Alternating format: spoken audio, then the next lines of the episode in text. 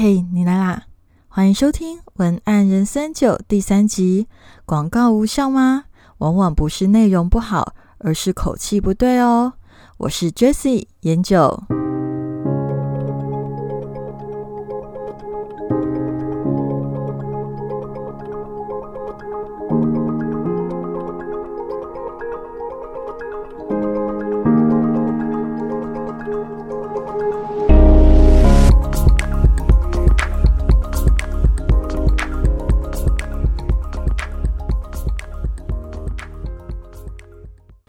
许记得你的说话口气，但是你有注意过你的写作总是呈现什么样的口气吗？你知道写作也有口气吗？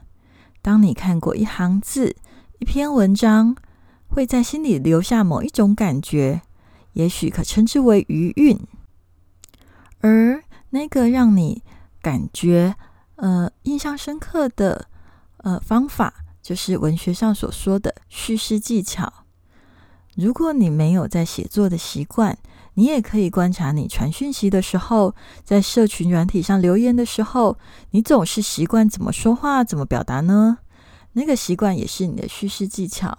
那如果你真的观察不出来，你也可以问问你的朋友，或是想想其他人都怎么形容你的文字。这个都是那你自己的叙事技巧的。观察方法哦。不过呢，今天要来聊的是，如果你把这个叙事技巧转换成行销上的说法，其实就是文案口吻。而我今天就是想要来跟大家聊聊所谓的文案口吻的重要性。前些日子啊，我就刚好遇到我的学生给我看他的文案。因为他说他这则广告持续做了一阵子了，那曝光出去效果却不太好。那曝光量是有的，可是转换成回馈的效果却一直很有限。他想要问我到底发生了什么事，又可以怎么改呢？那我就看了看他的文案，我在后台有发现他有修改了几次的记录。但是，虽然改了几个版本，却好像千篇一律，看起来口气都没有什么改变。嗯，就是一种说教的感觉，还是一直存在。那我就告诉他，可能不是你的内容没有写好，我觉得应该是口气不太对哦。而这个口气，就是我今天想要跟大家聊的文案口吻。先举一个有趣的故事来说。就是之前可能有一些朋友有听过，在网络上流行的一个故事，嗯，就是当年呢，有学生问日本的文豪夏目漱石说：“I love you 啊，应该要怎么来翻译？”那夏目漱石是说，他觉得应该翻译为“月色真美”。那那当时听到这个答案的时候，就觉得还蛮妙的，就是“月色真美”跟 “I love you” 到底有什么关系呀？虽然这个案例可能是有点夸张，也应该有开玩笑成分在里面啦，但是应该也可以充分表达出日本含蓄的那种文化。所以同一件事情，文案的口吻真的是会因着你的读者的不同而有所变化。那直接再来举一个更明白的例子好了。例如今年呢，我们有看到很多店面正在乔迁，所以就会有乔迁公告嘛。那乔迁公告要怎么写，却有百百种写法，那真的就完全看你的品牌风格来决定了。那例如说，我们最常看到的那种节奏明快啊，又亲民又便宜的品牌，他们就很容易会去写的是跳楼大拍卖一件不留，或者是什么。老板不想做这文案格式，好像已经应该维持了将近有 N 年了吧，应该有十年的的文案格式，可是还到现在都还有看到。但是呢，你看哦，这样子的文案，虽然你你看我我看过之后就印象深刻了，可是它却不是适合每一个人每一种品牌的。例如说，你如果是比较走跟这个很相对的品牌，好了。风格很完全相对，例如说你是文创品牌，你可能是走比较内敛典雅型的，那你这样子写当然是超怪的啊！那要怎么做？如果像他这样子写下去，根本就很像在博二文创特区突然间跑出一个叫卖哥。叫卖哥没有不好哦，只是说那个地方的氛围出现一个叫卖哥的时候，他虽然很醒目，却会跟那里的氛围有点格格不入。那你的受众可能，你看现场的观众可能就很傻眼嘛，然后就会觉得，虽然注意到这个叫卖哥喊的很用力，却好像怪怪的，不敢跟你买，对不对？所以一样的内容，如果说我一样要讲乔迁启事，可是我却是一个比较内敛典雅、比较呃比较文青气质的品牌的时候，我不能讲大跳楼大拍卖的时候，我要怎么讲呢？我就可以去写说，迁移启事，全款清仓，用美好的价格找有缘人，循着生活的脚步，我们走进了下个阶段。这次再见。更希望下次再见，我们珍藏就当做重逢的信物。那有发现吗？就是刚刚的那个跳楼大拍卖跟这一段话，感觉意思完全一样，可是感觉完全不一样。那完全一样的意思讲的感觉完全不一样，就是所谓的文案口吻的转换嘛。那针对不同的族群、不同的内容，就一定要用不一样的讲话方式。这个就是所谓的文案口吻的转换，所以今天的案例只是要简单的跟大家说，下一次如果你发现呐，撰写的文案曝光率很高，然后砸了很多的广告费，效果却出不来的时候，那我觉得你可以去思考的是转换文案的口吻，而不是去不断的补充内容。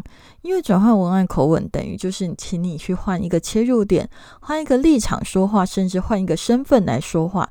那试着用不一样的切入点、不一样的口气来表达一次一样的内容，会比你不断的用同一个口气一直补充还要还要有效。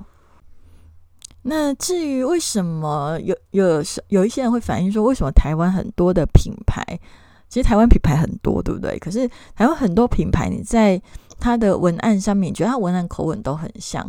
那至于这个问题，其实是因为我们台湾在社群电商的这个领域，其实发展的时间还不到很长。那小编常常他在学习文案的技巧，常常就是来自于其参考其他的品牌嘛。那或者就是跟风啊。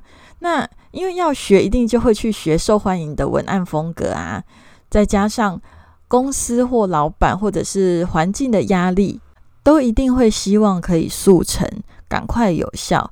然后加上发文量可能很大，根本也没有什么摸索期就要上手，所以很多品牌根本没有时间，甚至也会有点懒得找自己的品牌个性的这样子的状况。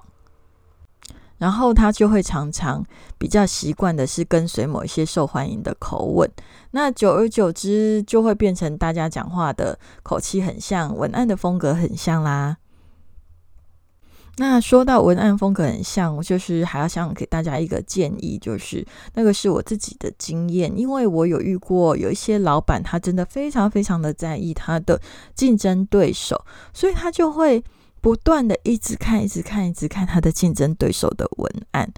那其实我观察了几年下来，我真的觉得不要太经常性的去看竞争对手的文案。我说的经常性是有点病态的那种经常性，就是不是不能看，但是不要一直看，一直看，然后几乎每小时都看，然后一直在那边比较跟分析对照着看。因为你一直跟对方比较的时候，你就无法超越啦。你的创意会局限在对方的格局里面，那你根本没有办法超越对方啊！所以我会建议，如果你你真的需要参考文案的话，你可以参考风格相近的文案，而不是产业相近的文案，因为风格相近的品牌有可能是不同产业的，例如说医美跟美妆。是不是它算不太一样的产业？但是他们的风格有可能是相近的哦。而有时候产业相同的，可能风格根本不一样，不需要讨论。就例如说，全家跟 Seven，他们的文、他们的定位、品牌定位其实是差很大的。所以过度的在乎全家，全家过度在乎 seven，seven 过度在乎全家，它本身都是一件只是会让自己更混乱的事而已。所以啊，多去试着观察啦，你会发现其实那种比较长久经营的品牌，大多有维系住一贯的品牌语气、文案风格。那这个道理其实就跟我们很常听到的那种。做人的道理很像啊，就是人要做自己，别人才会记得你嘛。否则，难道你想要当一个只是讨人喜欢的路人而已吗？这也是我们上一集的文案人生九曾经讲过的，说其实我们在写稿的时候，文案的口吻跟氛围对了，基本上效果真的就会呃成功率高很多。其实文案口吻的影响力远远超过你写的内容有多详尽或梗有多好笑。那当然，另外一部分的原因是因为文案口吻的影响力并不是只有在当下的那个记忆点，而是因为你的文案口吻有一定的呃，应该是哎，我要怎么说呢？就是说文案口吻这个东西，因为它是一种口气，所以它这种口气它会代表着你的。品牌风格，那它代表着你的品牌风格的时候，等于你会不断的使用它。那所以文案风格之所以会有效，文案口吻之所以会有效，是因为它会不断的被堆叠。当你今天抛文，明天抛文，三个月抛文，半年抛文，都用同样的文案口吻的时候，它会变成你的品牌个性。那这个品牌个性就会变成别人记住你的一个印象。那别人记住你之后会产生什么样的事情呢？会产生很多很棒的事情，例如说，你就可以降低你的呃广告预算，因为别人记得你，他就会回购，不需要你一直提醒他。而这一些，也就是我们如果一直着重学习行销的时候，没有去着重品牌的练习的时候，都会很长去忽略的一件事情。因为行销大部分比较着重的是当下的效果，那如果要牵涉到长远的效果的时候，大部分都要跟品牌这件事情一起合作才有可能，否则就是行销当下的效果不错，但是你就会一直很忙很累。那如果你有去注意到品牌的部分，你就会变得。呃，应该是说等于是一个加成的动作啦，所以我才会一直很想要跟大家讲的，就是文案口吻的产生，它会变成文案风格。那文案风格的产生，它如果再加上你的行销技巧，例如说你学习到的 SEO 的技巧，你的 FB 广告的技巧，或者是你的办活动的技巧的时候，它会有一个加成的作用，就等于说你每一次的曝曝光都变成是。有加分的曝光是，呃，加成加分的曝光，而是不会只是昙花一现，呃，游击战今天打，今天打了一下，下一次人家忘记你又要再重来，而是大家会一点一滴慢慢的记得你。这也是为什么我一直想要跟大家讲文案口吻很重要的关的原因。好，那今天的文案人生九就到这里，最后我想要再花三十秒的时间，请大家思考一下。呃，我自己的文案风格是不是总是散发着某一种特殊的感觉呢？而那个我自己的文案常常散发的那个感觉到底是什么样子的？试着描述看看。或者，如果说你有看过让你印象深刻的文案风格，也欢迎你跟我分享你的答案哦。好，那最后我们老调重谈一下，就是如果说提醒大家，你如果想要看今天节目的文字版的话，那你可以到我的呃文相的 FB 上面，它会有文字版的连接。那如果呃你喜欢今天的节目，也欢迎你分享给需要的朋友，或者是留言给我，留评论给我，或者是给我五颗星的鼓励，这个我都会很感激你哦。